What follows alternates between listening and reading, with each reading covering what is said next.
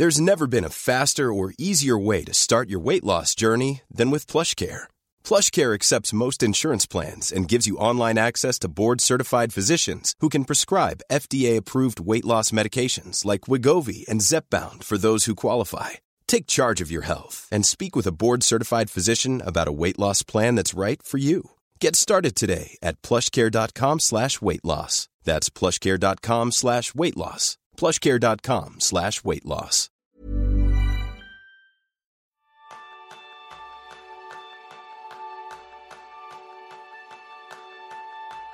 ¿Cómo puede ayudarte tu sistema digestivo a vivir mejor?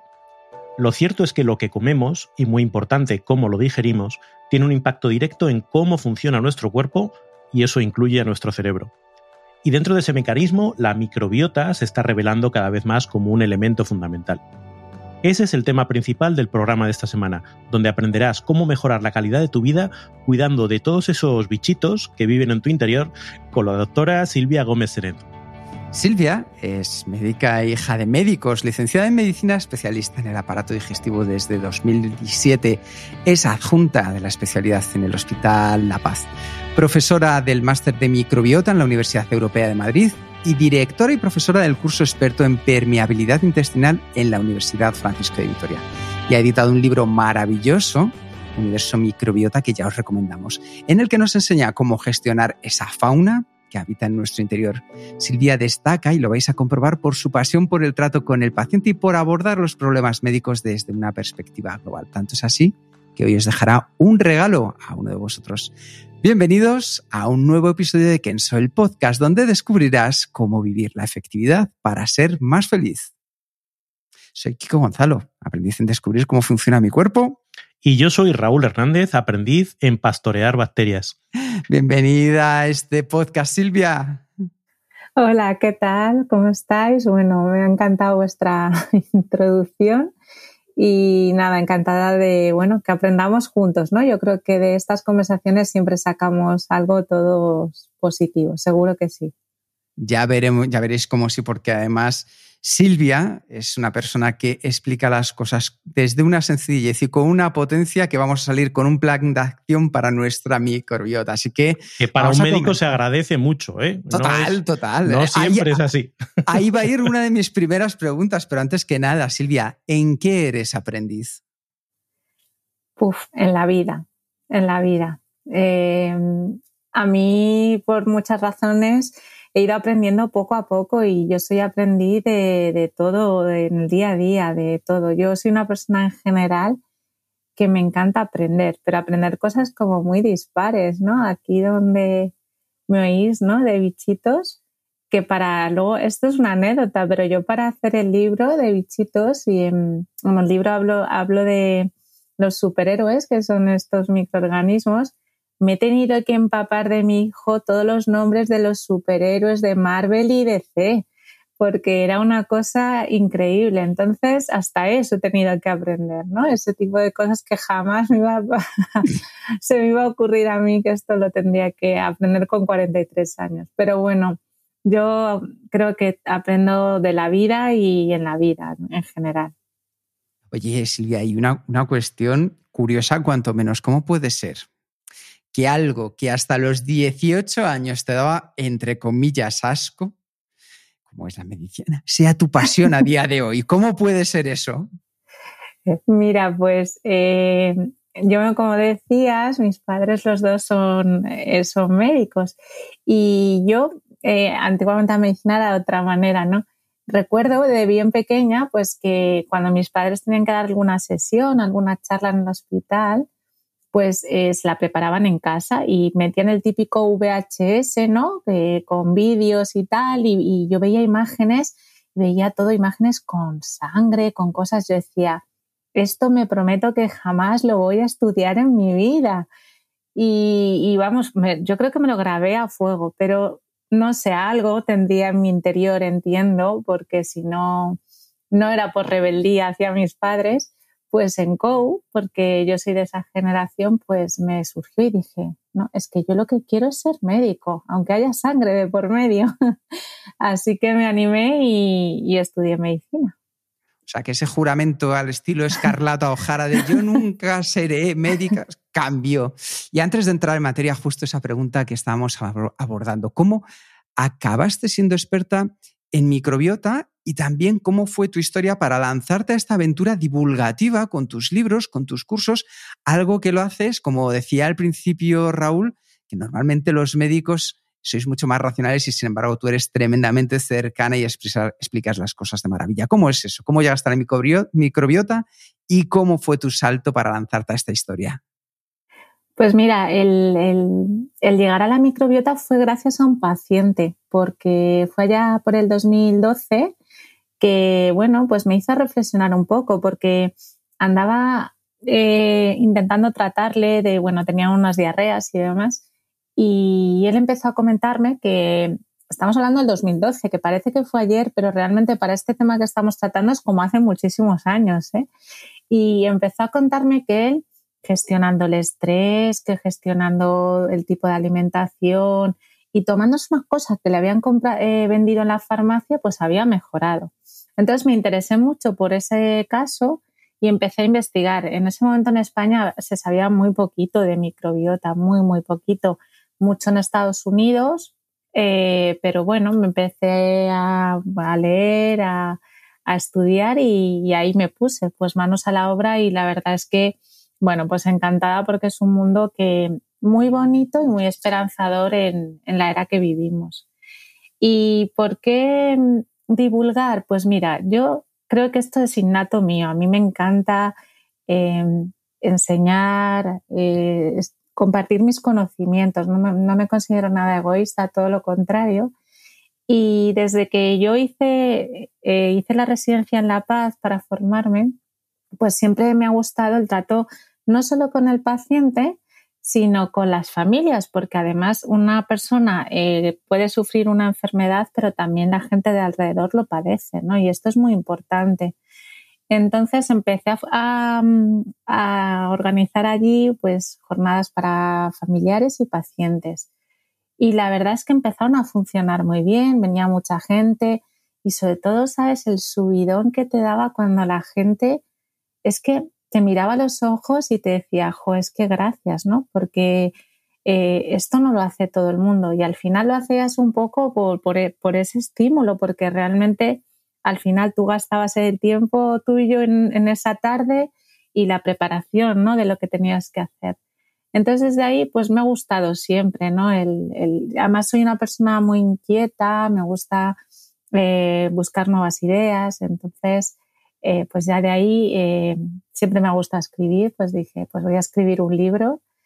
Y, y, luego, pues en las redes, pues es verdad que como antes hemos dicho, la microbiota es verdad que es un tema que está muy de moda, como todo también está un poco em, pues saturado en otros aspectos, ¿no? Y hay gente que, bueno, pues como en todas las profesiones y en todas las modalidades, pues parece que sabe mucho y luego no sabe tanto. Entonces, eh, bueno, pues cuando uno tiene ese problema eh, sobre microbiota, pues escucha lo que escucha y se agarra lo que puede y le da esperanza. Entonces me lancé en redes a hacer vídeos divulgativos y la verdad es que me, encantan, me apasionan porque me meto aquí en mi rinconcito y cuando tengo tiempo, que es poco, eh, pues lo hago y la verdad es que la gente lo agradece muchísimo. Y, yo es que eso me vale más que cualquier, cualquier otra cosa, sí.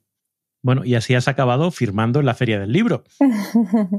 sí, sí, la verdad es que eh, muy contenta. Yo no me esperaba, la, yo el libro lo hice un poco con esa finalidad, con ayudar y em, pues que al final eh, te sienta la persona, el paciente mucho más cercano y bueno, al final era mi objetivo, ¿no? El que vieran que los médicos no somos alguien que no entiende, no entiende, alguien muy serio, alguien al que no puedes compartir lo que te pasa desde un punto de vista más en conjunto, no tu dolencia concreta, ¿no? Y el libro pues me ayudó a entender que bueno, que hay de todo en esta vida, pero que mm, hay muchos profesionales que tienen esta humanidad y que, y que es que así funcionan mejor las cosas. Y sí, estuve en la feria del libro. la verdad es que fue súper emotivo porque recuerdo una anécdota muy bonita de una familia entera que vino. Bueno, no era una familia muy numerosa, pero eran dos hermanas con sus maridos. Y habían creado un grupo de WhatsApp, es que es muy divertido, que se llamaba Saber Vivir. Y entonces eh, están muy metidos en este mundo. Entonces parece ser que entre ellos pues están hablando siempre de nutrición, de microbiota y demás. Se hicieron una foto conmigo en la feria y me han puesto de foto de perfil del grupo. Entonces es saber vivir conmigo. Entonces, bueno, pues esas cosas son maravillosas, ¿qué os voy a decir? De aquí a que te den un programa en televisión española, ya estás ahí a un puntito, ¿no? Heredera del...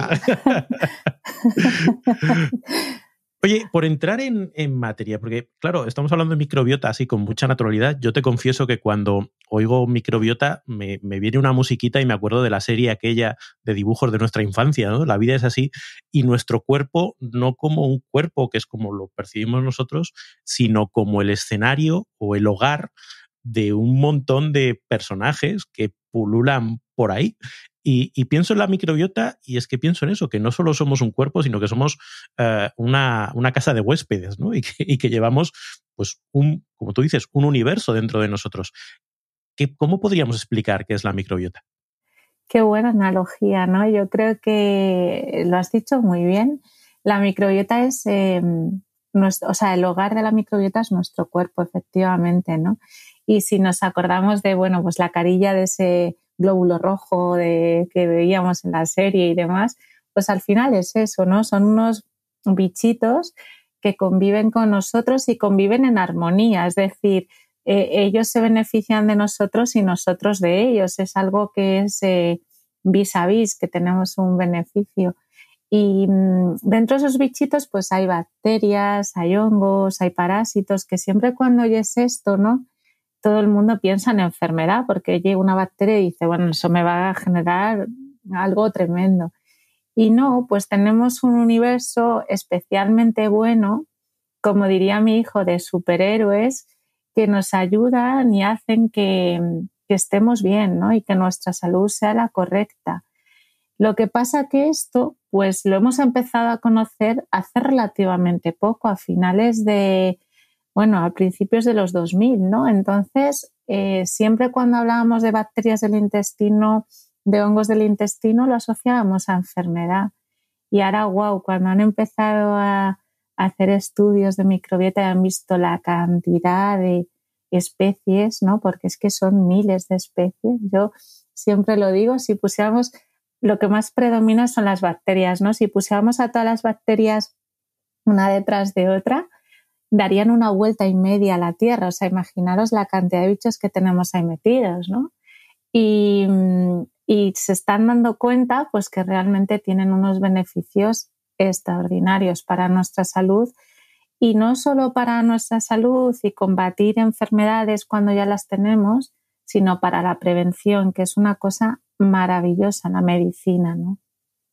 Una pregunta al respecto de lo que estás diciendo de los beneficios, Silvia. Una persona que escuche este episodio del podcast, ¿qué va a aprender cuando haya terminado? ¿Qué beneficios se va a poder llevar para poner en práctica con su microbiota?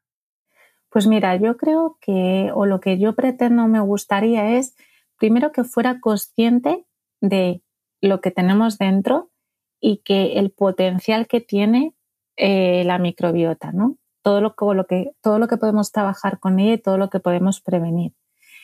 Y, segundo, pues cómo podemos cambiarla y modificarla, ¿no? Porque se altera por muchos factores que seguro que luego hablaremos de ellos y qué cosas podemos hacer para que esa microbiota se vuelva equilibrada y podamos tener un estado de salud bueno, ¿no? Eso es eh, un poco el objetivo sería. Pues me parece un objetivo maravilloso. O sea que, Raúl, adelante, vamos a por ello. Vamos a ver si somos capaces de, llegar ahí. Eh, pues tú hablas, hablas de, esa simbiosis ¿no? que se produce pues, entre ese universo y nosotros, que somos los, los huéspedes que, y que nos eh, beneficiamos de ello. Y hablas de eh, disbiosis e eubiosis, ¿no? Es como si el equilibrio está bien y funcionan las cosas bien y si está mal.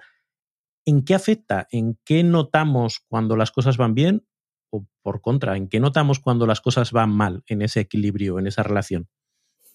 Bueno, para contestaros a esto, primero os tendría que decir qué funciones tiene la microbiota, ¿no? Porque em, al final eh, eh, estas bacterias, ¿no? Bueno, ya digo, lo más predominante son bacterias, aunque ya digo que hay otros bichitos, virus, hongos. Em, tiene unas finalidades muy concretas. La primera función es la de digerir y absorber alimentos. Esa es la más conocida y es la más conocida de, antaño, de hace muchos años, ¿no? Eh, pero luego tiene unas funciones de protección fundamentalmente, es decir, se encargan de liberar una serie de sustancias que lo que permiten es que cuando algo pasa por, por nuestro intestino y no es lo más adecuado para nosotros, pues liberan esas sustancias para neutralizarlo, ¿no? Ah, pues que cogen una pistola y, destruyen aquello que pasa, ¿no? Luego, pues generan una capa también de moco que hace que digamos que pone una, una pared, un, aislante a nuestra pared intestinal para que tampoco pasen sustancias a nuestro cuerpo que no deban de pasar. Y otra cosa muy interesante, que es en la que se está trabajando con mucho interés, es em, que estimula mucho el sistema inmunitario, ¿no?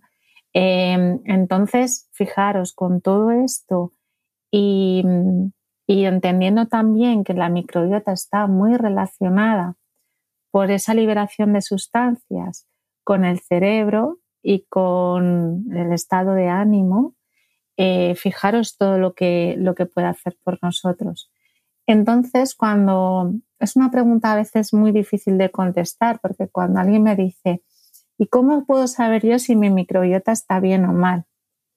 Es complicado porque a veces da unos síntomas muy inespecíficos. Pero yo siempre digo lo mismo. Estos problemas empiezan en una edad media de la vida, entre los 40 y 55 habitualmente. Sí, sí, estamos en el. Estamos ahí, estamos, vamos. Entonces, ahí empiezas a notar cosas que, o sea, que mejor, yo lo digo siempre a mis pacientes, que mejor se conoce a uno mismo es uno mismo. Es el mejor, el mejor médico de uno mismo es nosotros. Entonces, cuando algo empieza a mm, no cuadrarnos, esto suena como a lo mejor como muy, no sé, muy mágico, pero es, es real, ¿eh? Empiezas que con una edad que hay ciertos alimentos que no te sientan bien, que la tripa se te hincha y estás haciendo la vida que estabas haciendo antes, que empiezas a tener cambios en ir al baño de una manera u otra, que de repente te salen un acné que ni lo habías tenido en tu adolescencia, cosas que no deberían pasar, em, ahí planteate que algo está pasando en el intestino. Ojo, no digo que la causa única sea el intestino, pero que algo, sea el origen o la consecuencia de algo, está por el intestino, sí. Sí me pasa mucho que muchas personas que recibo en las, en las consultas vienen porque a lo mejor han empezado con un síntoma como puede ser un dolor de cabeza, que el neurólogo, han ido al neurólogo porque claro, tú piensas dolor de cabeza, el neurólogo lo cabeza para de cabeza, ¿no? Claro. Claro, tengo que descartar lo, gordo, ¿no? Entonces le hacen todo tipo de pruebas y está normal. Entonces, em, cuando han descartado otros especialistas algo que sea más propio, ¿no? Pues eh, un dolor de cabeza, pues una migraña, eh, cualquier otra causa, pues puede venir del intestino. Por esas sustancias que hablábamos antes, que liberan las bacterias, pues bueno, pues producen ese tipo de migrañas, ¿no? Por ejemplo, puesto ese ejemplo. Pero yo siempre digo que em, además es que yo ya la experiencia que tengo con todas las personas que vienen a la consulta es esta y es el mensaje que a mí me gusta mucho transmitir, que nunca nos quedemos con la duda.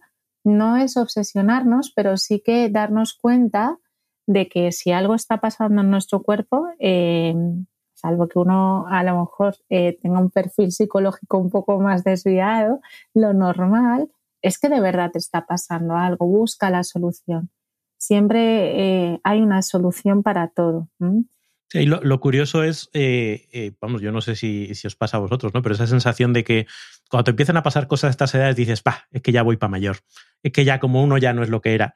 Y entonces empieza a tolerar cosas que a lo mejor dices, pero si te pones y lo miras, eres capaz de corregir y de, y de recuperar esa calidad de vida que estás perdiendo, aunque sean en, pequeños detalles, ¿no? Es una digestión más pesada, un, alimento que ya no te sienta bien, ah, ya no puedo hacer lo que hacía antes, ¿no? Sí, porque además tendemos mucho a normalizar también ciertas situaciones, ¿no? Es decir, un poco lo que tú dices, ¿no? Pues como ya tengo 43 años, pues lo normal es que antes, cuando era joven, yo qué sé, me levantaba y no me dolía nada, ahora me duele, pues es normal. Pero, pero sí que te puedo asegurar que, que si empieza algo a caerte mal, a sentarte mal, te empieza a doler las articulaciones, no estoy hablando de una persona de 60 años, es que estoy hablando de gente que está en torno a los, la década 40-50, es que eso no es una persona mayor, entendamos también esto, ¿no? Entonces, algo está pasando y hay que investigarlo. Y os aseguro que la mayoría de las veces eh, la respuesta la tienen en esos bichitos de los que hablamos. Nos vamos a introducir en el mundo de la microbiota y me gustaría antes aprovechar, ya que nos has dado pie a ello, Silvia, a conocer más cómo funciona ese eje intestino-cerebro, porque decimos que el intestino es nuestro segundo cerebro. A veces la sensación de que el yo está en el cerebro y no somos conscientes de que se va afectado por muchas cosas del cuerpo. ¿Nos podrías explicar un poco más desde tu experiencia, Silvia, cómo funciona esa unión entre intestino-cerebro? Pues sí, mira, hay como dos, motivos, ¿no? Eh, como decía antes, hay un tipo de bichitos que liberan una serie de sustancias dentro de nuestra microbiota que están muy relacionadas con esto, ¿no? La serotonina que todos conocemos, implicada en el ánimo, la dopamina, la vitalidad, eh, la GABA, que tiene mucho que ver con un poco más la, tranquilidad y demás. Que muchas de estas bacterias generan esas sustancias, ¿no? Eso por un lado y lo tenemos que saber. Por otro lado, nuestro sistema digestivo, nuestro aparato digestivo, además de esta microbiota y de este sistema inmune, también tiene neuronas. Esto es algo que la gente cuando lo, contamos dice, pero ¿cómo el, intestino tiene neuronas? Pues sí las tiene, ¿no? De ahí que ahora se diga esto el segundo cerebro. De hecho, hay más neuronas en el intestino que en la médula espinal, ¿no? Entonces, imaginaros la cantidad de... Me, está explotando la cabeza un poco, espera. O sea, estamos diciendo que, que hay neuronas aquí, aparte de aquí. Sí, sí, sí, sí, increíble, pero cierto. Entonces, imaginaros, las neuronas que están en nuestro aparato digestivo son neuronas parecidas a las del cerebro. Y esas neuronas tienen comunicación con el cerebro de por sí, demandan unas señales que las identifica claramente el cerebro. Y además hay un nervio que es eh, muy bonito, que es el nervio vago, que recorre todo nuestro cuerpo, es un nervio muy gordito, que es como una autopista. Y yo siempre cuento porque le ponen el nombre de nervio vago, pero no porque sea vago, viene de, latín vagus, que es vagabundo, porque pasa por todas las partes de nuestro cuerpo. Pero me da pena porque el hombre hace un montón de trabajo y le han puesto ese nombre, que me parece tristísimo, ¿no? Pero bueno, dicho esto, esas sustancias que libera la microbiota que acabamos de decir y las sustancias que liberan esas neuronas que hay en el tubo digestivo van, cogen esa autopista directo al cerebro. Entonces, eh, pensar, bueno, esto yo creo que nos ha pasado a todos, ¿no? Cuando hemos tenido una situación, por ir a algo sencillo, un examen, una entrevista de trabajo, no te pones nerviosa, y me duele la tripa, me duele tal, me... pues está todo muy relacionado. Y esto tiene una, una explicación científica que hasta hace poco no la conocíamos, o sea, asumíamos, o cuando te enamoras, ¿no? Esto de tengo mariposas en el estómago pues es que esto que mm, siempre se ha dicho, es que muchas veces todos los dichos populares, que bueno, ¿eh? porque luego te das cuenta. Y luego hace falta que llegue la ciencia para demostrar que era verdad, ¿no? Pero las abuelas ya lo sabían. La abuelilla ya nos lo contaban, ¿no? Entonces es que es así, ¿no? Entonces, qué bonito que nuestra microbiota y sobre todo vamos a ir un poco más allá es que si estamos diciendo que todo esto lo hacen las bacterias y que está relacionado con el cerebro, ya podemos empezar a plantearnos, jolín, si es que si mejoramos nuestra microbiota, nuestra capacidad cerebral, nuestro estado de ánimo lo vamos a poder mejorar, ¿no? Yo creo que eso ya alguien se, se puede quedar con eso en la cabeza y decir, wow, wow, ¿no? Qué bien. ¿Y cómo de fácil o difícil es, es tocar esas teclas? Es decir, vale, sé que aquí hay algo eh, que puede tener un impacto en, muchos aspectos de, mi vida, pero ¿puedo trabajar sobre ello o tiene su propia evolución? No, a ver, la microbiota es verdad que mm, la, microbiota más sana, la más saludable es la del bebé recién nacido, ¿no? Es la, digamos, la, perfecta. ¿no? viene nuevo a, estrenar, ¿no? No está... está virgen total, no, no la ha tocado nadie ni nada, ¿no? Entonces es la mejor. ¿Qué es lo que pasa? Que de forma fisiológica, igual que nuestras células envejecen, se nos pone el pelo más blanco, nos salen arrugas y demás, pues la microbiota también va envejeciendo con nosotros. Entonces, de manera normal, esa microbiota se va, pues imaginemos, ¿no? Esos superhéroes con bastón casi ya cuando tenemos 80 años. Entonces, eh, eso es así y lo tenemos, pero lo bonito y lo interesante es que en las edades en las que estamos hablando, claro que lo podemos modificar. Y luego es cuestión de, generar hábitos, de saber qué tenemos que modificar y cómo.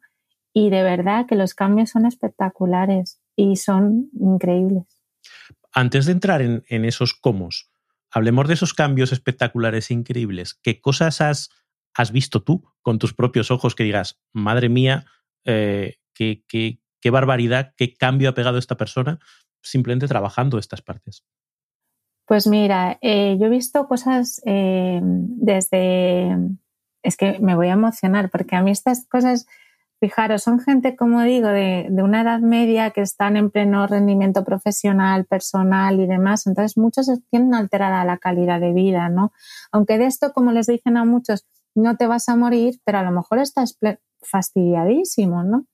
Entonces, em, he visto desde personas con una artritis, con una inflamación muy importante de las manos, que no podían ni abrir un bote, cómo, podía, cómo eso ha cambiado, ¿no? Mejorando la microbiota, por ejemplo, y, ya pueden moverse y mover bien las manos. Lesiones en la piel, ¿no? Gente con ya no hablo del acné, que parece como que es más estético, pero hay gente que sufre mucho por eso, pero dermatitis, la rosácea, que es también algo muy conocido, pues también se puede mejorar desde la microbiota. Y luego, pues trastornos también que tienen mucho que ver con la, el sobrepeso. Eh, sí que la microbiota tiene grandes estudios de relación, sobre todo en niños, ¿no? De sobrepeso y microbiota. y ahí estamos avanzando mucho en todas las enfermedades autoinmunes, que son las enfermedades de este siglo, que son enfermedades que lo que hace nuestro organismo es atacar a, una parte de nuestro cuerpo, ¿no? Y dentro de esas están, pues imaginaros, pues artritis reumatoide, enfermedad de Crohn, por ejemplo, esclerosis múltiple, todo este tipo de enfermedades autoinmunes mejoran em, manipulando la microbiota. No las curamos.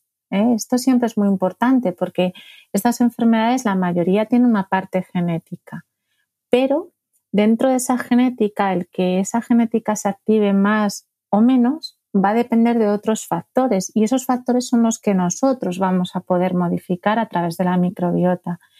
Entonces, desde eso a casos que son un poco más tiernos como mujeres que no se pueden quedar embarazadas, que manejando la microbiota se quedan embarazadas. Esto parece un poco de ciencia ficción y a lo mejor alguien que nos esté oyendo no, lo, no es capaz de entenderlo, ¿no?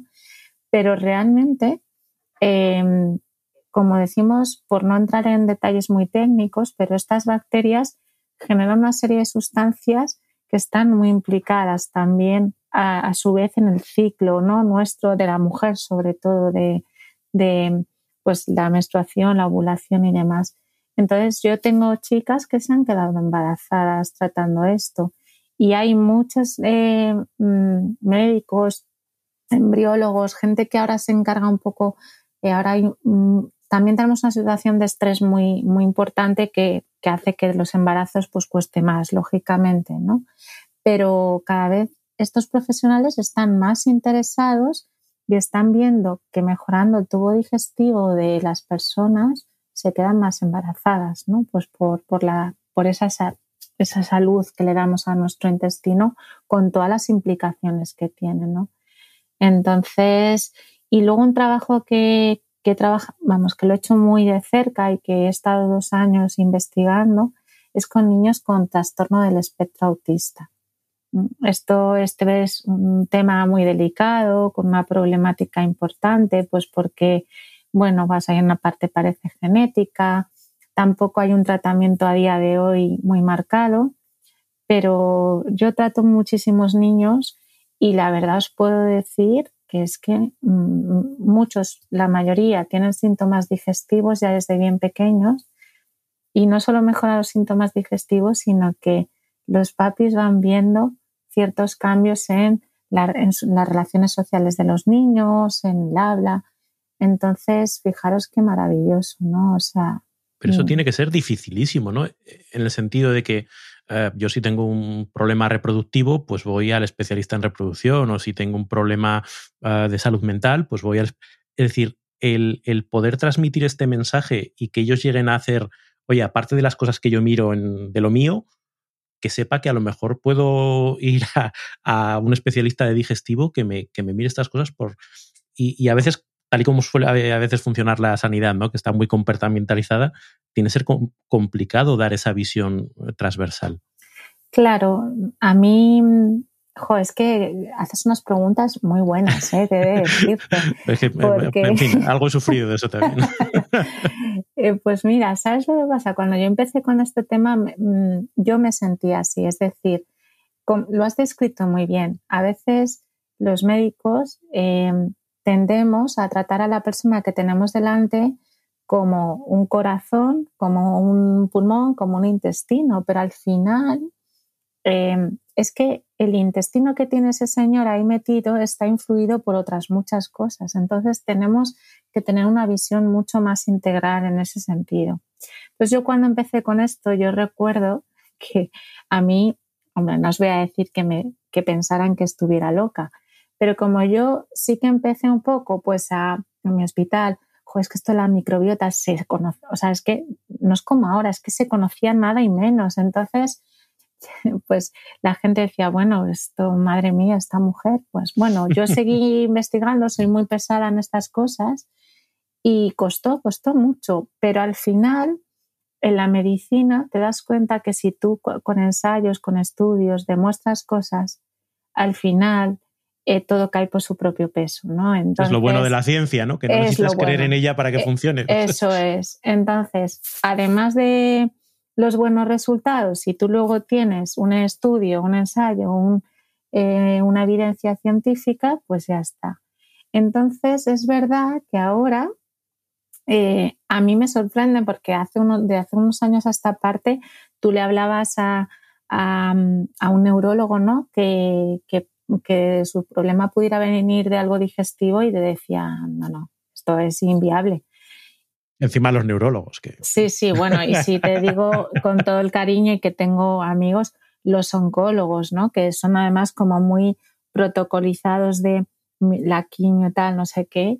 Eh, pues os puedo contar que es que de, hace dos años a esta parte, cada vez más en todos los congresos de todas las especialidades se habla de, se habla de la microbiota. O sea, y esto es algo que no es que diga yo o haya salido yo, sino que es que se están dando cuenta de la importancia que tiene, ¿no? Entonces, eh, cada vez se está abriendo este abanico y esto es muy bueno para el paciente, porque si tú tienes al final médicos que esto, esta posibilidad la contemplan, la respuesta que le, que le vas a dar al paciente va a ser mejor.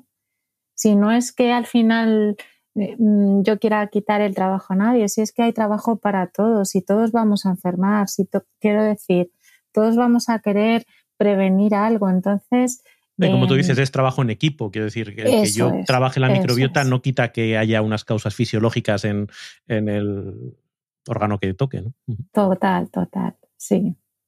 Pues yo creo que hemos pensado muchas veces en cuidar nuestro cuerpo, porque lo vemos, también después en cuidar nuestra mente, seguir aprendiendo, seguir desarrollándonos y ya estamos viendo la importancia también de la microbiota, de todo ese mundo que llevamos dentro. Entonces voy a preguntarte, vamos a preguntarte, Silvia, cómo cultivar aquello que de verdad nos conviene. Por ejemplo, Medicamentos. ¿Habría que pensar en ellos para que nos ayuden a la hora de mantener una buena microbiota? Mira, pues ahí quizá te diría un poco lo contrario. Me explico. Hay ciertos medicamentos que sabemos que alteran la microbiota. Esto no quiere decir que no tengamos que tomar medicamentos. Bien prescritos y bien usados, hay que tomarlos. Me explico. Si tenemos una infección de oído y nos ponen un antibiótico, bien está. Pero hasta hace relativamente poco que esto se controlaba menos, em, mucha gente tenía, se automedicaba y se tomaba pues el antibiótico de turno o el protector gástrico porque le dolía el estómago y, y me lo tomo. Este tipo se sabe que el abuso de determinados tratamientos eh, de manera además muy crónica eh, sí que altera la microbiota, ¿no? Entonces, en concreto los antibióticos, todo lo que tiene que ver con los antiinflamatorios y esto cada vez em, yo creo que los médicos en general nos estamos haciendo eco de esto porque eh, yo recuerdo de pequeñita iba al pediatra que tenía una infección de cualquier cosa y me ponían un antibiótico. Eso es. Vamos. Tal cual, lo tenías. Y ahora que yo lo he vivido con mis hijos, los pediatras es todo lo contrario, casi tú, porque has vivido que te ponían el antibiótico, le estás suplicando un antibiótico y realmente no te lo ponen tan fácilmente. ¿Por qué? Porque contemplan esto, ¿no? Que al final no hay que abusar de, estos tratamientos. Entonces, en ese sentido, siempre guiarse por el médico, no automedicarse. Y sí que nosotros podemos hacer cosas para cambiar nuestra microbiota con la alimentación lo primero y con lo que se conocen como probióticos, ¿vale? Lo que pasa es que los probióticos eh, no se consideran como fármacos, ¿no? Se consideran como complementos alimenticios normalmente. Entonces esto tiene sus pros y sus contras. Sus pros es que tú puedes ir a la farmacia, pides un probiótico y te dan el que te den y a, día de hoy os puedo asegurar que debe, no sé, pero debe haber cientos de miles de probióticos en el mercado, pues porque eh, ahora es raro el laboratorio mm, farmacéutico que no tenga un probiótico en su cartera de fármacos, para que me entendáis. Entonces, claro, eso está muy bien porque tenemos variedad, pero también tenemos, yo en esto soy, eh, soy muy directa y a veces no sienta bien, pero em, no todos los probióticos que se venden eh, sirven eh, porque no todos tienen esa evidencia científica de la que yo os hablaba antes y, no todos los probióticos valen para lo mismo. A veces se da a una persona un probiótico para una diarrea y ese probiótico que al final de lo que está compuesto es de bacterias de nuestro propio intestino, eh, tienen, tienen su evidencia para tratar X, lo que sea, pero a lo mejor no tiene la evidencia para tratar un estreñimiento. Entonces, tenemos, como decía, la ventaja de que tenemos muchos probióticos, podemos hacer a ellos sin receta médica, pero el problema está que hay que saber qué probiótico tomar.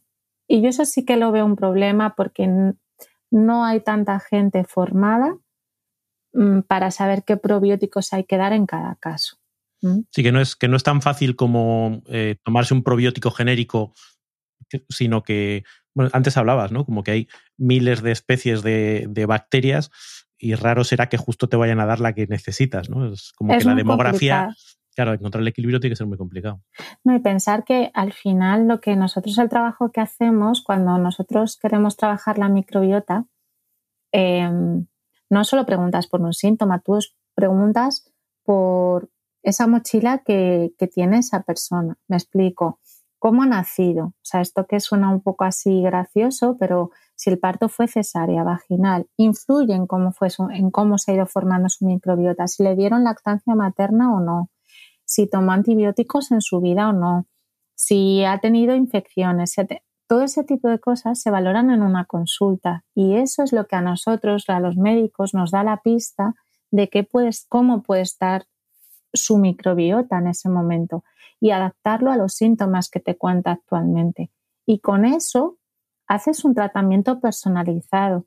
Yo, mirar, en Instagram muchas veces me preguntan, tengo, tengo, pues tengo diarrea, no sé qué, no sé cuántos, ¿qué probiótico tomar? Para mí, lo más fácil es decirte, pues toma esto, pero es que no estoy haciendo bien con eso.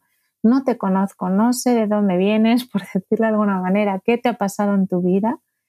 Y, es verdad que no tienen efectos secundarios y que es algo que, no estás dando, no sé, un fármaco potente con efectos adversos, pero al final si tú lo que quieres es ayudar a la gente, lo que menos puedes hacer es dar decir un probiótico porque sí. Y eso se está haciendo mucho y está haciendo mucho mal a todo este mundo de la microbiota. Oye, y ahí eh, se llegan a hacer análisis, cultivos, ¿no? De, oye, te, no sé, te voy a abrir, esto es a lo mejor demasiado, ¿no? Pero voy a ver eh, cuál es el recuento, cuál es el censo de, bacterias que tienes y así yo sé eh, qué es lo que necesitas, ¿no? O eso todavía es demasiado complejo o es, inabordable, vamos, desde mi ignorancia. No, mira, eh, todo esto del estudio de la microbiota comenzó en el año como 2012 o así, que se hicieron grandes estudios a nivel, a nivel europeo y americano. Y lo que se cogió es mucha gente y analizarles la microbiota con una muestra de heces. Y se vio pues primero empezaron a ver qué tipos de bichitos había dentro, ¿no? Porque primero había que ponerle un nombre y apellidos a aquello que teníamos dentro, que eso no lo conocíamos. Y después lo que ya se hizo es, vale, cogemos a un grupo de población que tenga una enfermedad concreta, no sé, me imagino, enfermedad de Crohn. Y cogemos a un grupo de personas que no tienen esa enfermedad y están sanos. Y se comparan las microbiotas y se vio que las personas con esa enfermedad tenían una microbiota muy parecida a toda, a todos ellos, y muy distinta a las personas sanas. Entonces, con eso se ha extrapolado a todas las enfermedades, bueno, a todas no, pero a la mayoría de las enfermedades que nosotros ahora podemos manejar. Entonces, tú sí te puedes hacer una idea. Cuando ya entra una persona en tu consulta y te dice que tiene una enfermedad, por dónde va la microbiota, porque hay estudios que ya lo han investigado. Pero el toque tú que le das personal en el sentido de darle un poquito más es cuéntame qué te ha pasado en tu vida, porque aunque en esos estudios se ha visto que tu microbiota por tener esta enfermedad tiene estas características, si tú en tu vida has tenido eh, un, montón, un consumo excesivo de antibióticos, has tenido 20.000 infecciones, pues a lo mejor esa microbiota ya no es tan parecida a esos pacientes de Crohn, por ejemplo. Entonces, sí que tenemos ya mucha evidencia científica, pero yo lo que siempre apuesto es por hacerlo todo como muy personalizado, como un tratamiento mucho más encaminado. A día de hoy, claro que se hacen test de microbiota, o sea, yo hay pacientes en mi consulta que se lo pido, que es muy, o sea, es un test muy sencillo en el sentido que no es invasivo, es un poco, bueno, pues así escatológico, pero bueno, es coger la muestra de heces y ya está pero mm, lo pido pues en esos casos que os comento que a lo mejor pueden ser más complicados o tienen muchas enfermedades que me pueden dificultar el diagnóstico. Pero esto está avanzando en, enfermedades que ni os imaginaríais, ¿no? Que se está haciendo estudios de microbiota, sí. Hey, I'm Ryan Reynolds. Recently, I asked Mint Mobile's legal team if big wireless companies are allowed to raise prices due to inflation. They said yes. And then when I asked if raising prices technically violates those onerous two-year contracts, they said, "What the f*** are you talking about? You insane Hollywood ass." So to recap, we're cutting the price of Mint Unlimited from $30 a month to just $15 a month. Give it a try at mintmobile.com slash switch. $45 up front for three months plus taxes and fees. Promo for new customers for limited time. Unlimited more than 40 gigabytes per month. Slows. Full terms at mintmobile.com. Quality sleep is essential. That's why the Sleep Number smart bed is designed for your ever-evolving sleep needs. Need a bed that's firmer or softer on either side? Helps you sleep at a comfortable temperature? Sleep Number smart beds let you individualize your comfort so you sleep better together. JD Power ranks Sleep Number number 1 in customer satisfaction with mattresses purchased in-store. And now, save 50% on the Sleep Number limited edition smart bed for a limited time. For JD Power 2023 award information, visit jdpower.com/awards. Only at a Sleep Number store or sleepnumber.com. Impresionante. O sea, hemos hablado ya medicamentos, probióticos y siguiente pregunta que nos puede ayudar con el tema de la microbiota, la dieta. ¿Qué importancia tiene, Silvia? Eh, pues muchísima, ¿no? Em, eh, la dieta eh, es fundamental. Ya, ya, os digo que es fundamental desde el momento en que nacemos, si ya nos dan lactancia materna o lactancia artificial, aunque he de decir que es verdad que lo digo porque esto lo oye alguien que no ha podido dar el pecho a su hijo y dice, Dios mío, ya, ya desde le he marcado desde el inicio. No, no, no. Eh, esto se puede ir luego modificando, ¿no? Pero todo este tipo de cosas van influyendo poquito a poco nuestra microbiota y cómo vamos comiendo. Eh, a la pregunta qué dieta hay que tomar, em, es la dieta mediterránea. Cuando el, otro día tenía eh, discutiendo con mi marido sobre la dieta mediterránea, me reía porque me dice, claro, pero ¿por qué se llama dieta mediterránea? Si es que la mayoría de los españoles ya no hacemos la dieta mediterránea, si es que con la vida que llevamos, cada vez es más comida rápida. Por eso ahora yo creo que el boom de la nutrición, ¿no? Porque al final, y en parte tenía razón, ¿no? En parte él me venía a decir que al final no comemos bien por, pues por eso, porque comemos rápido, tenemos que ir de un lado a otro eh, y tiramos de, de lo que podemos. Pero los estudios lo que nos dicen es que la dieta mediterránea conocida por todos desde hace muchísimo tiempo, con su aceite de oliva, sus frutas, sus verduras, es que no vengo a descubrir nada nuevo. Eh, ya nos dicen grandes estudios que tienen esos nutrientes, esos alimentos tienen eh, la capacidad suficiente para tener la cantidad de bacterias imprescindibles para tener una buena salud y la variedad de bacterias necesarias. O sea que sin todos nosotros eso lo cumpliéramos, ya tendríamos un punto a nuestro favor. Y eso yo os digo por la experiencia, porque yo una de las cosas que hago cuando tengo la consulta es paso un diario dietético. ¿Qué desayunas? Y os echaríais la mano a la cabeza lo que desayuna la gente. ¿Qué comes? Bueno, bueno, no, no, no, vamos, a mí no me pases tampoco el, el cuestionario, ¿eh? No vamos a sufrir ahora. Entonces, Quiero decir que al final nos aleja, aunque eh, está como muy estipulado que en España hacemos una dieta mediterránea, a lo mejor los que salen en, pues en la tele tal sí que la hacen, que están estupendísimos, pero la gente normal y corriente no la hace, pues por mil motivos, porque no tiene tiempo para cocinar bien, por lo que sea, ¿no? Entonces, yo siempre digo que el empezar con una dieta saludable con su fruta, sus verduras, su pescado, con todo, ya es importantísimo. También el hándicap que hay en esta sociedad actualmente es que como el mundo este del problema digestivo de la microbiota, para bien o para mal, se conoce mucho ya por internet y por redes, pues la gente lo que hace es quitarse alimentos. En cuanto nota un malestar en el tubo digestivo, me quito el gluten, me quito la fructosa, me quito, se quita todo. O sea, no os hacéis a la idea la gente em, que viene diciendo que come tres cosas. Y cuando digo tres cosas es nada, tres. Entonces, claro, en el momento que salen de esas tres cosas que comen, cuando tienen una comida o tienen una cosa, se ponen a morir. Entonces, por eso digo que un mensaje para mí prioritario de esta conversación es, uno, hacer una dieta mediterránea y dos, no quitarnos alimentos sin nadie que lo esté vigilando, porque a veces es verdad que con síntomas digestivos quitamos pues lo que tenga gluten y nos puede hacer sentir mejor, porque el gluten en general pues cuesta mucho digerirlo y en un intestino que ya está tocado, pues, nos, pues el quitárnoslo nos alivia los síntomas, pero esa no es la solución.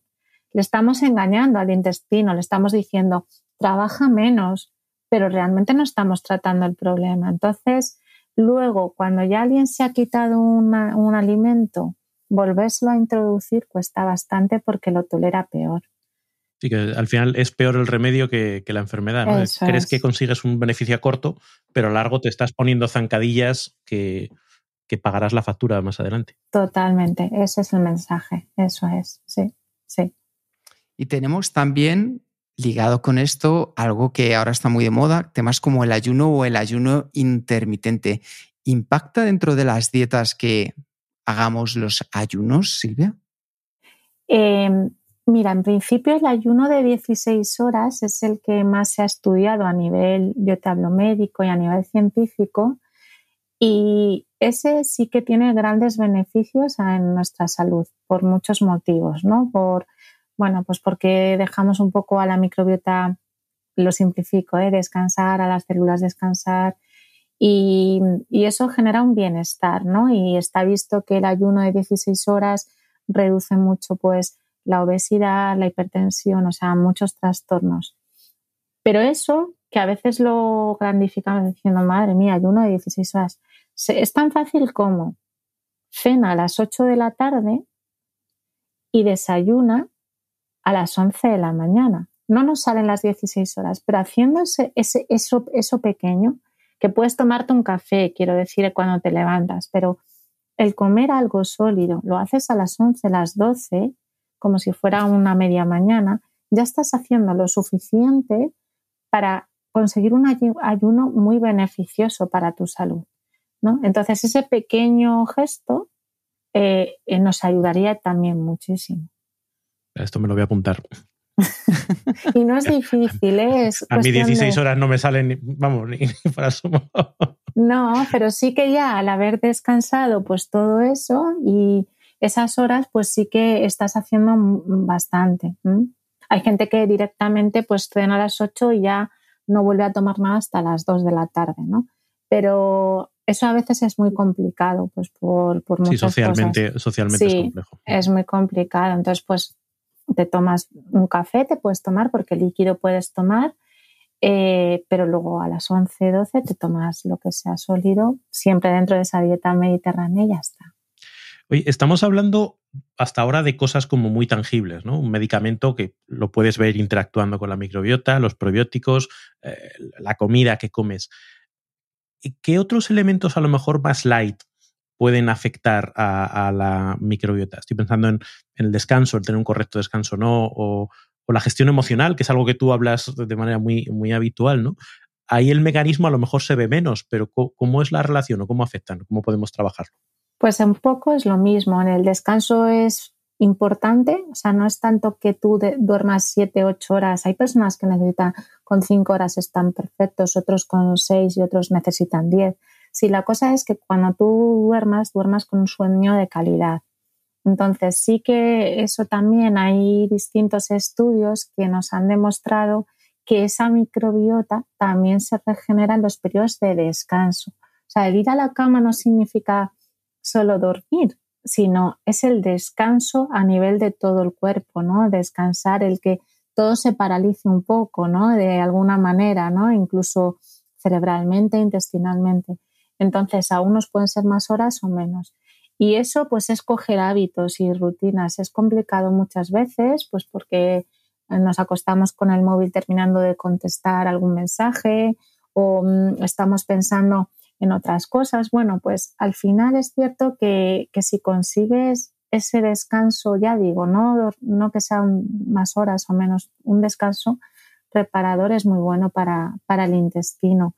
Y luego la otra cosa, por supuestísimo es el estrés, ¿no? El que tú gestiones el estrés, evidentemente, eh, altera la microbiota. Una, cuando el estrés en general crónico, el estrés agudo menos porque es algo agudo que suele pasar y ya está, pero el crónico, el mantenido en el tiempo, lo que está generando, como sabéis, es un cortisol, que es una hormona que se produce en situaciones de estrés, y ese cortisol, el liberarlo, genera otra serie de sustancias que son muy dañinas, producen mucha inflamación a nivel del cuerpo y a nivel de nuestra microbiota.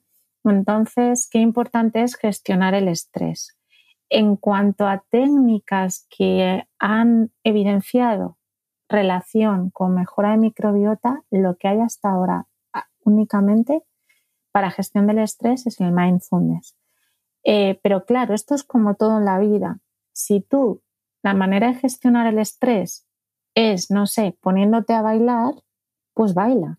Quiero decir, no se han hecho estudios de esto, ¿no? Si bailando 20 mm, minutos al día eh, mejoramos la microbiota. Esto todavía no lo sabemos, pero sí que sabemos que si tú tienes una forma, porque el estrés va a existir siempre, de una manera o de otra, pues con una pandemia o de repente pues mm, fallece alguien en tu vida muy importante o una enfermedad.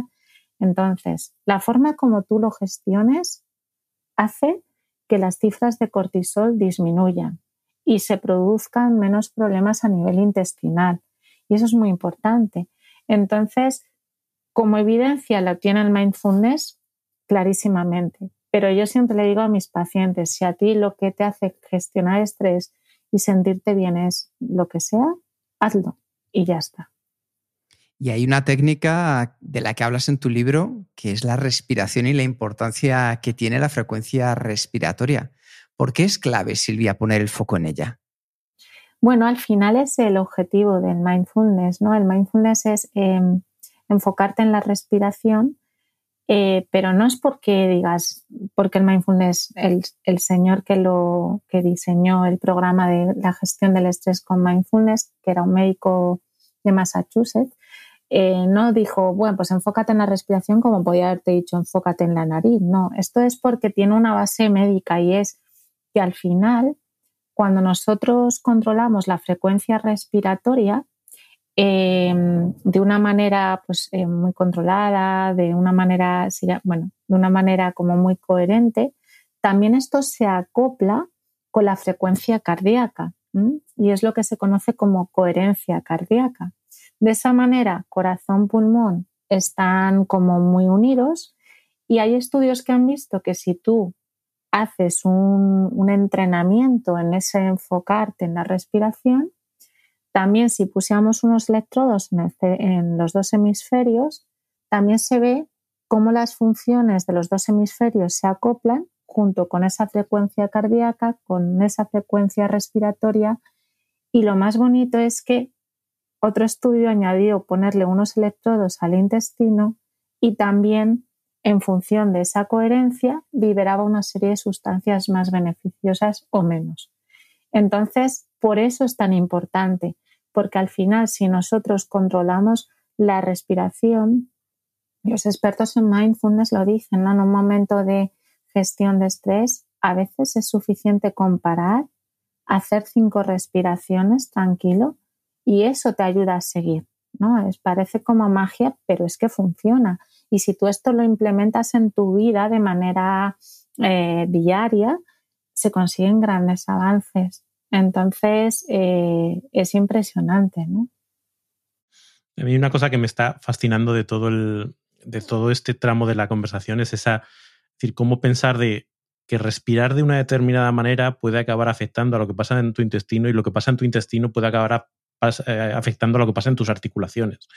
Eh, y además esto no es, eh, pues eso, tocamos las congas en, un círculo de fuego, sino que esto es medicina y que esto es, estos hay estudios detrás que lo, que lo respaldan, ¿no? Y como son cosas muy sencillas, por otro lado. Es decir, a veces parece que buscamos los tratamientos súper innovadores en no sé qué hospital de no sé dónde, y hay muchas cosas que están a nuestro alcance para poder autorregularnos y como decías tú, no sanarnos de todo, pero sí contribuir de una manera muy significativa a nuestra calidad de vida. Claro, es que a veces eh, esto es lo que a mí me ha pasado muchas veces, ¿no? Que cuando tú, yo cuento todas estas cosas, dices, jo, es que es algo de sentido común. Pues sí, es que es sentido común, pero yo lo digo con más fuerza y con más seguridad porque hay estudios que lo respaldan, pero al final esto es algo tan sencillo como entender esto que tú acabas de decir, ¿no? Y que además de ahí a que yo divulgue tanto, me guste tanto, es que lo podemos hacer en nuestra casa, podemos nosotros ya, sin, sin tener que ir a un médico, avanzar en pequeños aspectos de nuestra vida. Entonces, claro que sí, ¿no? Es que no necesitas ni gastarte mucho dinero para, para comer bien, ni, ni, tienes que hacer grandes cosas para respirar y, y, y tener esta metódica ¿no? de la respiración. Entonces, a veces buscamos cosas pues porque parece que lo más, no sé, lo que está menos al alcance nuestro o que hay que pagar grandes cantidades de dinero o que hay que irse a no sé dónde es más valioso que algo que nosotros mismos podemos hacer, ¿no? Bueno, y algo que has dicho que yo creo que es importante, ¿no? Que todo tiene que ver mucho con hábitos y con rutinas y los hábitos y las rutinas nos cuestan más que pensar que hay una pastillita que si nos la tomamos nos resuelve. ¿no? Eh, y ese, esa autogestión, que es de lo que hablamos mucho eh, nosotros muchas veces, a veces cuesta y la, rechazamos y pensamos, no, oye, que, que, debe haber un médico no sé dónde que esto me lo cura. Pues a lo mejor si pudieras, si pusieras de tu parte, algo, algo ayudarías, ¿no? Sí, yo creo que también la medicina ha contribuido mucho. Antiguamente era una medicina muy paternalista, es decir, la persona iba, me duele esto, te daba la pastilla y ya está. Y eso al final, pues lo hemos traído casi hasta, hasta hace poco. Y al final lo que le intentamos transmitir al paciente es que tú eres, eres responsable, entre comillas, de mucho de lo que puedes hacer con tu salud, ¿no? Al final también yo te puedo acompañar, yo te puedo dar una pastilla, unas dietas, un lo que sea, pero es que tú ya puedes empezar a hacer cosas, ¿no? Entonces, esto es muy interesante. Mira, yo en el libro hay una cosa que cuento que leí hace mucho tiempo que quizá describa esto que acabamos de hablar, que a mí me gusta mucho decir a los pacientes. Hay como tres tipos de personas en la vida, ¿no? En cuestión a su salud. Uno es el jugador, que el jugador es el, que de alguna manera, eh, bueno, su vida pues bueno, pues eh, vale lo que vale, pero él va a vivir la vida como le guste. Entonces va, si quiere, va a fumar, va a beber, va a hacer una dieta como quiera, no va a hacer deporte. Y cuando tú le preguntas a esa persona, te va a decir, joy, ¿por qué no te cuidas un poco más? Y te va a decir, pues mira, porque es que yo tengo un amigo que tenía 40 años y con 40 años se murió de un cáncer de páncreas. Entonces yo prefiero vivir la vida así. Y gente hay así todavía. Y eso es el, bueno, ya digo, es la tipología de, jugador, ¿no? Entonces este no va, ni siquiera va a ir al médico porque cuando le toque, bueno, pues ya hará lo que haya que hacer. Luego está el que se llama mecánico, que es un poco el que tú contabas, ¿no, Raúl? El de, eh, pues bueno, al final mi cuerpo es un, es un mecano, ¿no? Que está formado por varias piezas que cuando se estropee, pues voy a ir al médico y me va a dar la pastilla o me va a poner un poquito de aceite en una articulación y tiro para adelante. Chapa y pintura, ¿no? Voy, que me arreglen. Y... Eso es. Y luego está, que es el más bonito y es el que yo defiendo y el que intento inculcar a todos los pacientes, que es el jardinero, ¿no? Que es la persona que tiene que ser eh, consciente lo primero de su salud, que esto no es difícil, no es fácil ¿eh? que uno sea consciente de su salud, de la importancia que tiene y de, la capacidad que tenemos cada uno de nosotros de cuidarnos, ¿no? Entonces, este es el que sí apuesta por esos hábitos. Y eso es lo que tenemos que transmitir a toda la gente, que yo no digo que nadie sea médico de sí mismo, pero sí que tiene muchas herramientas y más en la era, en la era actual para poder mejorar su vida. Yo creo que, estamos viendo, pues es un montón de, de, cosas muy, muy actuables, ¿no? Sobre las que podemos actuar y, creo que, está ahí. Y además, como decías, el mundo de la, microbiota como que está empezándose a, descubrir todos los impactos que tiene. Desde un punto de vista ya más, eh, científico, ¿cuáles, ¿cuáles son las siguientes fronteras? ¿Qué es lo que se está investigando ahora que digas, jo, es que alucinaríais si supieras por dónde están yendo los tiros? Pues mira, hay cosas muy bonitas. Se está viendo dentro del mundo, por ejemplo, de la oncología, eh, se están haciendo estudios de que ciertos tratamientos, bueno, no son quimioterápicos, se llama inmunoterapia, que se usan para determinados cánceres de pulmón y de piel. Bueno, pues se ha comprobado que dependiendo de cómo tengas la microbiota, tú vas a responder mejor a ese tratamiento quimioterápico. Fijaros, o sea, a mí me parece un bombazo en el sentido de eh, si tú tienes una microbiota mejor, la respuesta al tratamiento va a ser mejor y tu supervivencia a ese tumor va a ser mayor.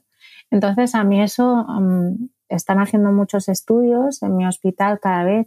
Ya digo que es una especialidad en este sentido muy difícil de roer y cada vez tiene más en cuenta esto, ¿no? Entonces, eso por un lado.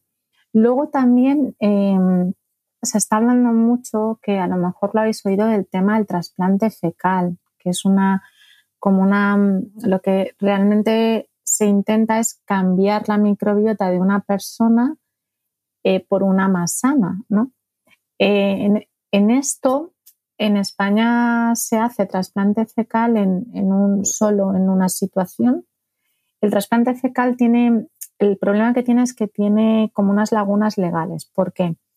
Al final, em, tú cuando haces un trasplante, en este caso fecal, que lleva microbiota, estábamos diciendo que la microbiota son microorganismos y como microorganismos tienen genes y el gen tiene una información genética que implica cosas que a veces todavía no sabemos.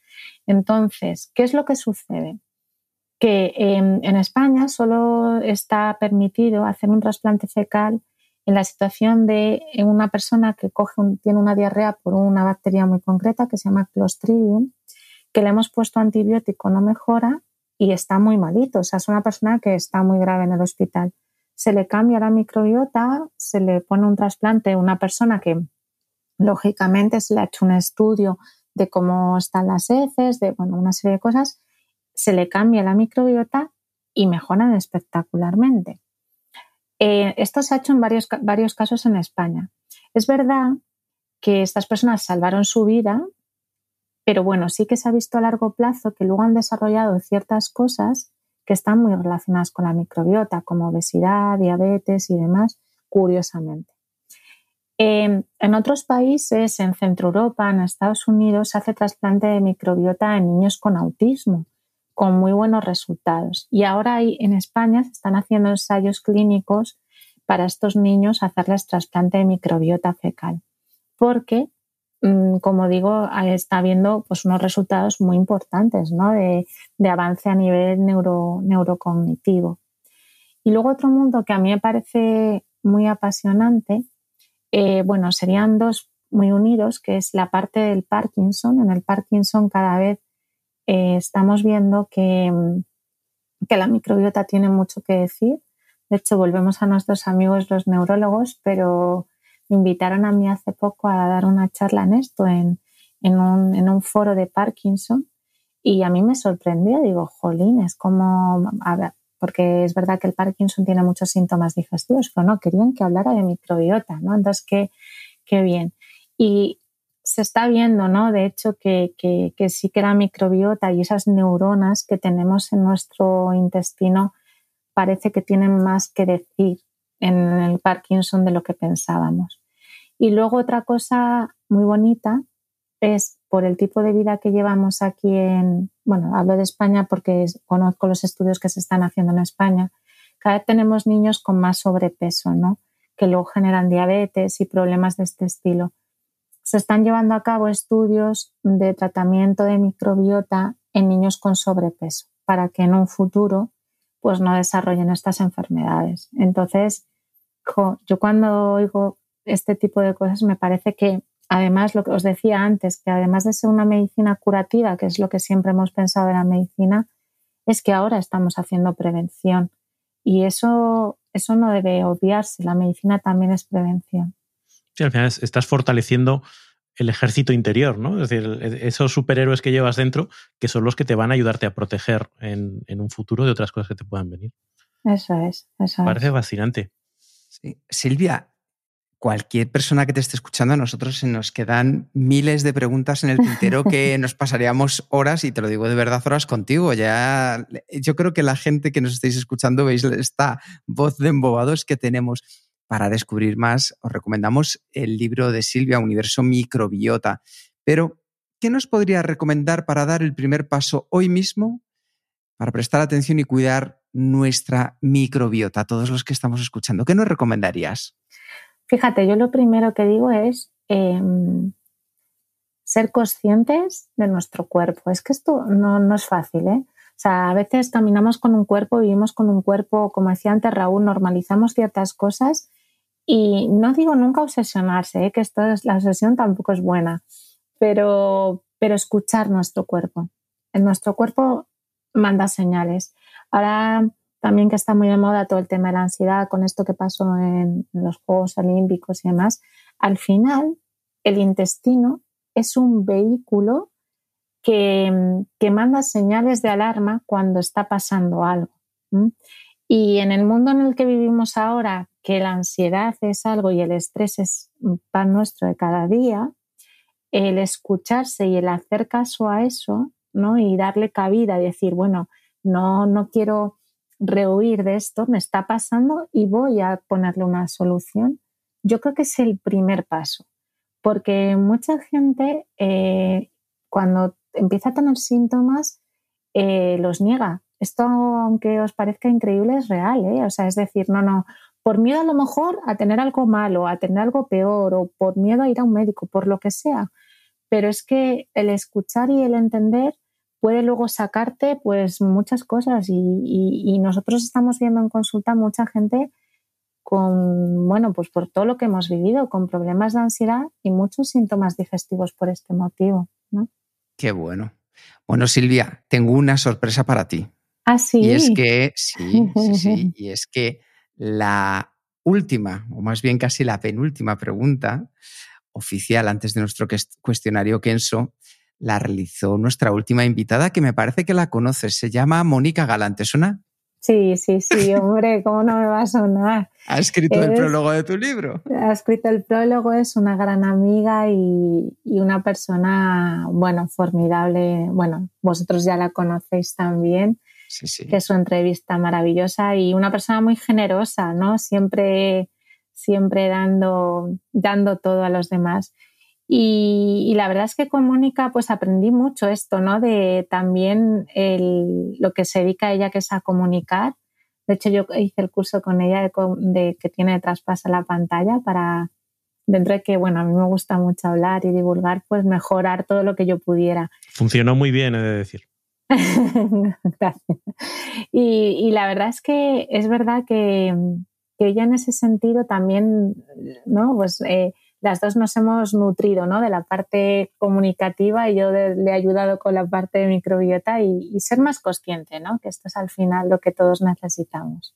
Pues a ver qué te parece su pregunta que nos dejó en el episodio 156. Silvia. A ver. A ver. ¿Cuál ha sido el momentazo en el que has metido la pata al máximo? Puf, a ver, momentazo en el que he metido más la pata. Pues mira, quizá no es un momento muy concreto, pero sí que me ha pasado en varias, ocasiones. Por esto que os contaba, ¿no? De que yo al principio era como la rara de los bichitos, como, como dicen las hierbas, en, otras, en otras cosas, ¿no? Em, eh, metí la pata una vez en, en plantearme dejarlo todo y no seguir investigando y no seguir creyendo en que lo que yo estaba que lo que yo estaba sintiendo, que lo que yo estaba viviendo con mis pacientes, que yo, o sea, divulgo y todo lo que queráis, pero mi, mi, mi trabajo gordo es ver pacientes todos los días, no paro de ver gente. Entonces, em, a mí eso me vale más que otra cosa. A mí a que alguien se siente a divulgar sobre la microbiota y no ve pacientes, no me sirve, porque realmente, eh, aparte de saber los estudios, hay que saber lo que, lo que estás viviendo. Entonces, yo recuerdo en una situación hace pues, unos cuantos años que era esto, ¿no? Era todo dificultades para sacar un, un ensayo adelante, un, de investigación para estudiar la microbiota, montar una consulta muy destinada a esto y eran todo problemas, todo, todo, todo problemas. Y dije, esto me sirve a mí para algo, este sufrimiento, esto. Y, y estuve a punto de dejarlo y casi meto la pata. La verdad es que casi la meto porque ahora me doy cuenta que cuando uno lucha por, por lo que realmente cree, siempre con, con, con conocimiento, lógicamente, y con, con fundamento, eh, las cosas salen, ¿no? Entonces yo creo que ahí me pude, no, no llegué a meterla hasta el fondo, pero pude haberme equivocado. Sí. Muy bien. Y solo nos queda decir una cosa más. ¿Hay alguna pregunta final, siguiente paso, sugerencia o mensaje que quieras mandar a los oyentes que te están escuchando ahora mismo, Silvia? Sí, yo creo que el mensaje que doy siempre es de esperanza. Es decir, eh, a mí me gusta mm, que hay gente que lo está pasando muy mal con estos temas, muy mal, eh, em, sufre mucho, les altera mucho su calidad de vida, sus relaciones personales, que esto se mejora. Con mucho trabajo, es una carrera de fondo Es decir, no es algo rápido, no se mejora en un mes, no es la pastilla milagrosa, pero esto con un trabajo, eh, yo siempre les digo a mis pacientes que se planteen un año de trabajo de, con todo esto que hemos hablado, eh, se, se, resuelven muchos problemas y mejoran su vida y es que es mm, una maravilla. Entonces, terminaría con la palabra esperanza. Qué bonito. Bueno, pues con esa esperanza vamos también a ver la generosidad que tiene Silvia, como os decíamos al principio. Y es que hay un regalo esperando para ti. Si quieres un ejemplar del libro Universo Microbiota firmado por Silvia, lo único que tienes que hacer es suscribirte al canal de YouTube de Kenso y en este mismo episodio dejar un comentario respondiendo a cuál va a ser tu primer paso para equilibrar tu microbiota. Entre todos los que os hayáis suscrito y comentado, vamos a sortear este gran regalo que es el libro de Silvia.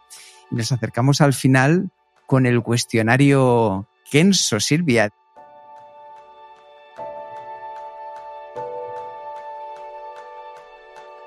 Diez preguntas, las mismas para todos los invitados y espero que tú también disfrutes con ellas. Así que, primera pregunta, Silvia.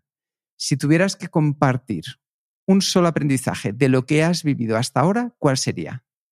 Em, pues mira, eh, el darme cuenta que fue con una paciente, lo cuento en el libro y es que a mí eso me llenó.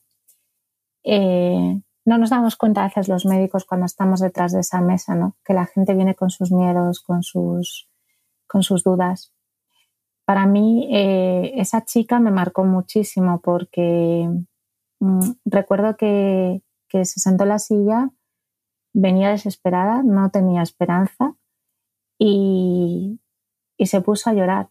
Y yo le dije, ¿por qué lloras? Me llamaba mucha atención. Y dice, pues porque eres mi último cartucho. Y me di cuenta de que a veces em, otra persona para ti es una esperanza. Entonces, eh, siempre me pongo, intento ponerme en el lado del otro, ¿no? Y mm, yo siempre uso una frase mucho que a mí es como un mantra, si quieres llamarlo así, que es una frase de Platón que dice, sea amable con todo el mundo porque no sabes, cada uno está teniendo una batalla interior, ¿no? Y en realidad es esto, ¿no? el aprendizaje que obtuve de esa mujer es que realmente em, tenemos que darnos cuenta y ponernos en la piel de los demás y que muchas veces tú eres la solución de muchas otras cosas, ¿no? Y a mí me sirvió de mucho para darme cuenta de todo lo que podía ayudar, sin, sin tener ideales de grandeza, ¿eh? entender lo que quiero decir, pero pero sí que a veces una persona, la que menos te esperas, eh, puede darte una solución. ¿Cómo se titularía tu biografía? Eh, ¿Cómo se titularía mi biografía? Pues mira, yo creo que mm, aprendiendo de la vida, yo creo que sería eso, porque para bien o para mal, a nivel ya profesional he aprendido, bueno, y lo que me queda, pero he aprendido muchísimo, pero a nivel personal también, ¿no? Em, Mm, bueno, lo cuento mucho, eh, lo cuento también en mi libro. Mi padre falleció en el día de mi boda, fue, una situación muy complicada, aprendí mucho de eso. Y luego con el tema del COVID ha sido una experiencia muy importante, ¿no? Que, nos ha hecho a, bueno, a mí en concreto, pues eh, me ha hecho replantearme muchas cosas de las que hago, ¿no? Y coger todavía más fuerza. Entonces yo, mi biografía sería aprendiendo de la vida. Creo que no dejo de aprender nunca. ¿Y cuál es el libro que más has regalado? Pues mira, hay un libro que, he regalado muchísimo que se llama El regalo de Eloy Moreno, que es un libro, a mí particularmente me lo regalaron también. Y la verdad es que si soy sincera, no tenía mucha esperanza en el libro porque me sonaba así un poco a, no sé, a muy pastel, no sé, no, no me, no me A mí me suena a otro libro también, sí. no vamos a decir, ah, no lo voy a decir. Yo creo que hemos pensado eso, sí. Entonces yo dije, oh, madre. Va a quedar en secreto, ¿eh? Lo vamos a dejar en secreto. Entonces, claro, yo cuando cogí aquello dije, madre mía, pero es que el autor es formidable escribiendo y la historia es increíble, ¿no? El, el cómo de repente la noche a la mañana te cambia tu vida y, y, tienes que buscar tus herramientas. Entonces yo lo llevo a mi terreno, ¿no? Que es lo que yo al final intento transmitir, que tienes que buscar tus herramientas para sobrevivir en esta vida, ¿no? De alguna manera. Silvia, ¿a quién te gustaría o te hubiera gustado conocer?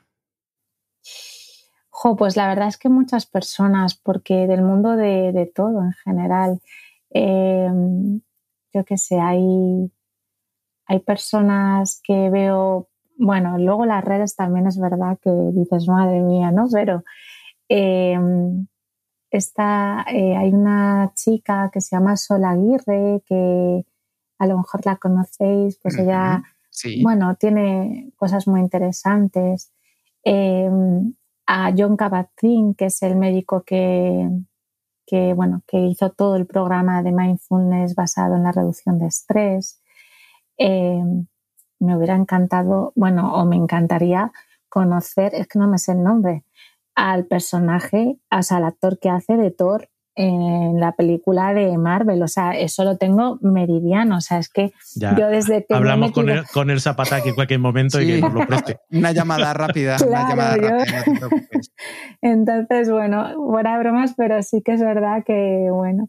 Pero sí, en general, no sé, a mí es que me gusta, si os soy sincera, me encanta conocer gente.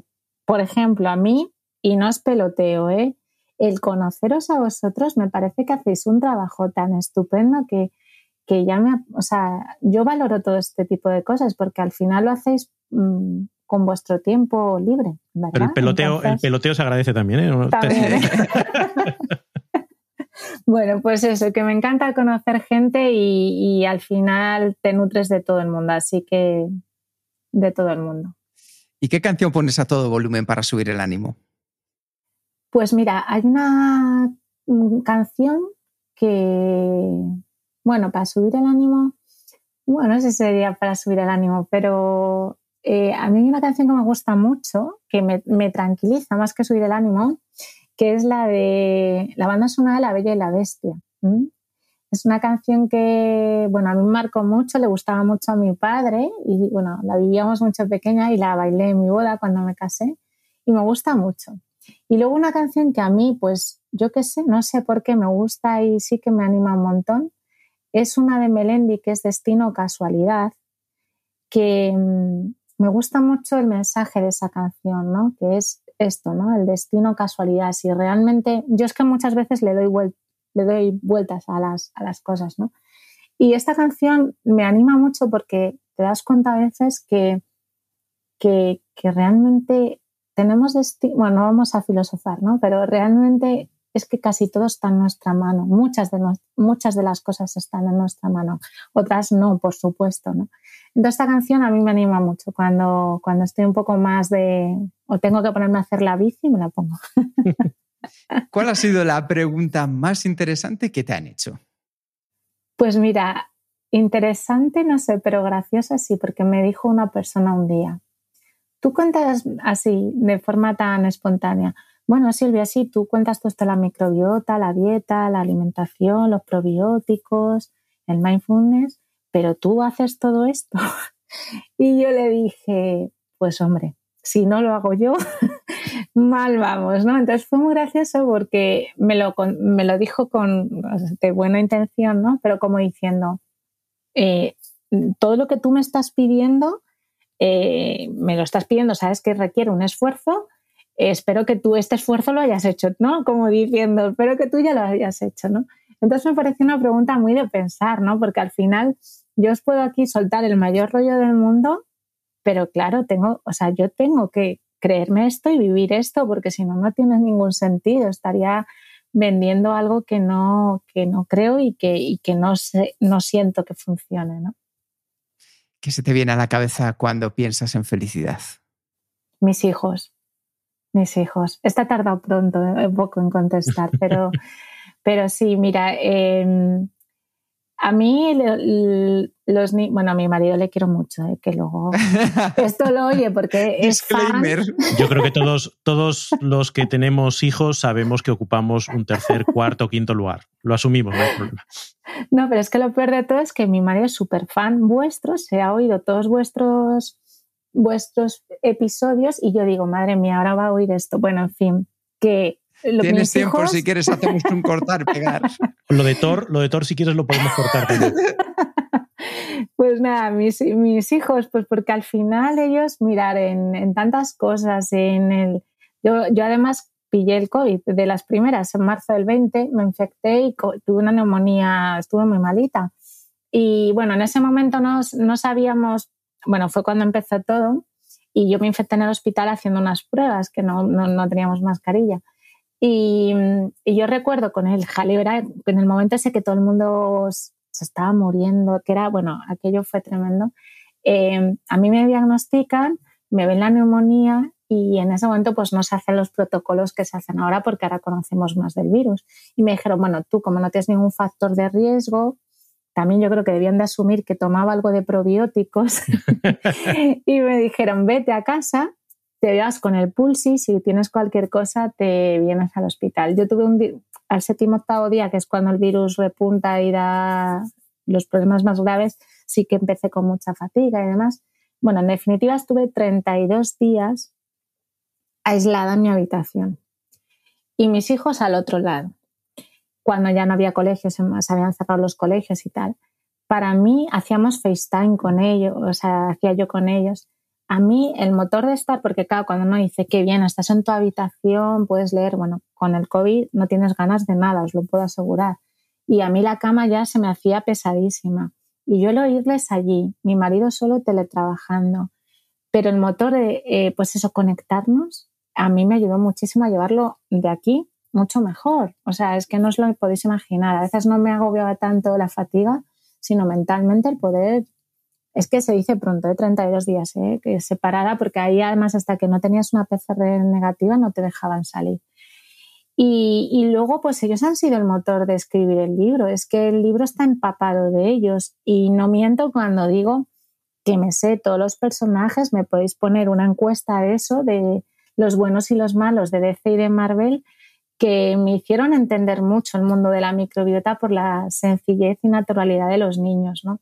Entonces están presentes en mi vida siempre, siempre, en todo. Qué bonito. ¿Qué película volverías a ver cada año? Eh, pues La Bella y la Bestia. Me recuerda muchísimo a mi padre y para mí es, la película la de Disney, no la, que hicieron luego. Es, me vienen muchas reminiscencias de él y, y, la tengo mucho cariño y la tengo asociada a él. Entonces la veo, y, pero no porque me ponga a llorar, no es que recuerdo aquellos momentos de la infancia y, me hacen feliz. Si tuvieras que dejar un mensaje en una cápsula para tu yo del futuro, ¿qué le dirías? Pues que no tuviera tanto miedo, em, que arriesgara y que creyera más en, en, ella misma, ¿no? Por esto que os comento, pues porque eh, ahora pues hablo así, ahora parece que como que la vida me ha dado un poco la razón de todo lo que he estado trabajando, pero podía haber salido que no.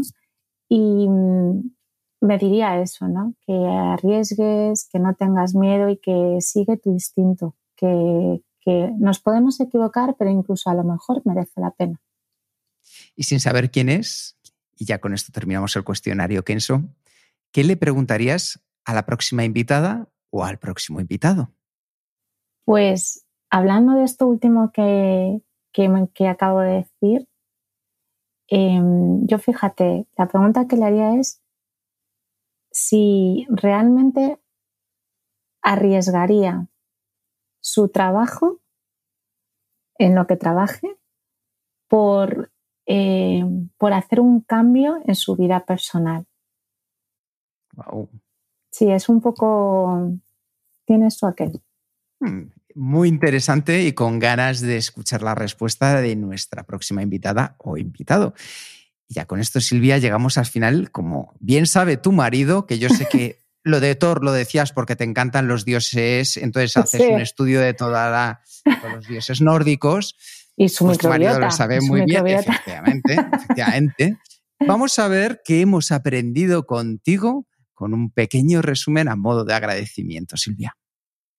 Ahora es la doctora Gómez Serendo. Pero antes de eso era Silvia, una niña hija de médicos que sentía hasta asco de las cosas que sus padres le mostraban. Afortunadamente la vocación se abrió paso y la pequeña Silvia terminó poniéndose la bata blanca y especializándose en el aparato digestivo. Curiosa y penitente y aprendiz de la vida, nos ha hablado de un universo en miniatura, lleno de pequeños superhéroes que habitan en nuestro interior. Y es que, como en aquella serie de dibujos animados de nuestra infancia, no solo somos un cuerpo, somos también el hogar de millones de bichitos, término completamente científico, que tienen un gran impacto en nuestra calidad de vida. Silvia nos ha descubierto una insospechada relación entre nuestro intestino y otras partes de nuestro organismo, y cómo, si sabemos escuchar a nuestro cuerpo, podemos encontrar claves para nuestro bienestar que nos sorprenderán. Cuidar tu alimentación con la dieta mediterránea, pero la de verdad, ser prudente con los medicamentos, una combinación adecuada de probióticos, aprender a gestionar tu estrés, son cosas que están a tu alcance para conseguir que la microbiota esté en el mejor equilibrio posible. Y es que a veces nos empeñamos en resolver nuestros problemas solo desde un lugar, cuando, como nos cuenta Silvia, todo está científicamente interconectado. Así que ahora es cosa tuya decidir cómo vas a cuidar a esos inquilinos que habitan en ese hotel que es tu cuerpo y que tanto hacen por ti. Gracias, doctora Gómez Serén, por abrirnos los ojos a ese universo que hay dentro de nosotros. Gracias, Silvia, por tu calidez y tu cercanía a la hora de compartir tu conocimiento y de darnos esperanza. ¡Jo, qué bonito! Es que me vais a hacer llorar. Mira que yo soy llorona y esto no puede ser, no puede ser. Ah, pero entonces no tiene mérito. No, no, no, no, me voy a contener, me voy a contener. No, qué bonito, muchas gracias. Lo habéis resumido fantásticamente bien y sobre todo que me he sentido súper cómoda. Es que mm, transmitís un cariño, una cercanía que me dan ganas de traeros a casa y, que estemos aquí charlando toda la tarde, en serio, qué bonito. pues da gusto y es muy fácil con personas como tú. Muchas gracias. Muchas gracias por escuchar el podcast de Kenso. Si te ha gustado, te agradeceríamos que te suscribas al podcast, lo compartas en tus redes sociales o dejes tu reseña de 5 estrellas para ayudarnos a llegar a más oyentes.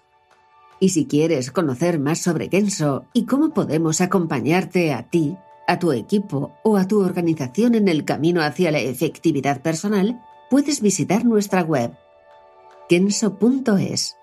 Te esperamos la semana que viene en el próximo episodio del podcast de Kenso, donde Kike y Jerún buscarán más pistas sobre cómo ser efectivo para vivir más feliz.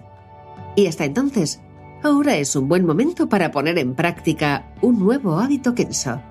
Cuida a tu fauna interior para que ella cuide de ti. Nos escucharemos muy pronto. Hasta luego. Adiós.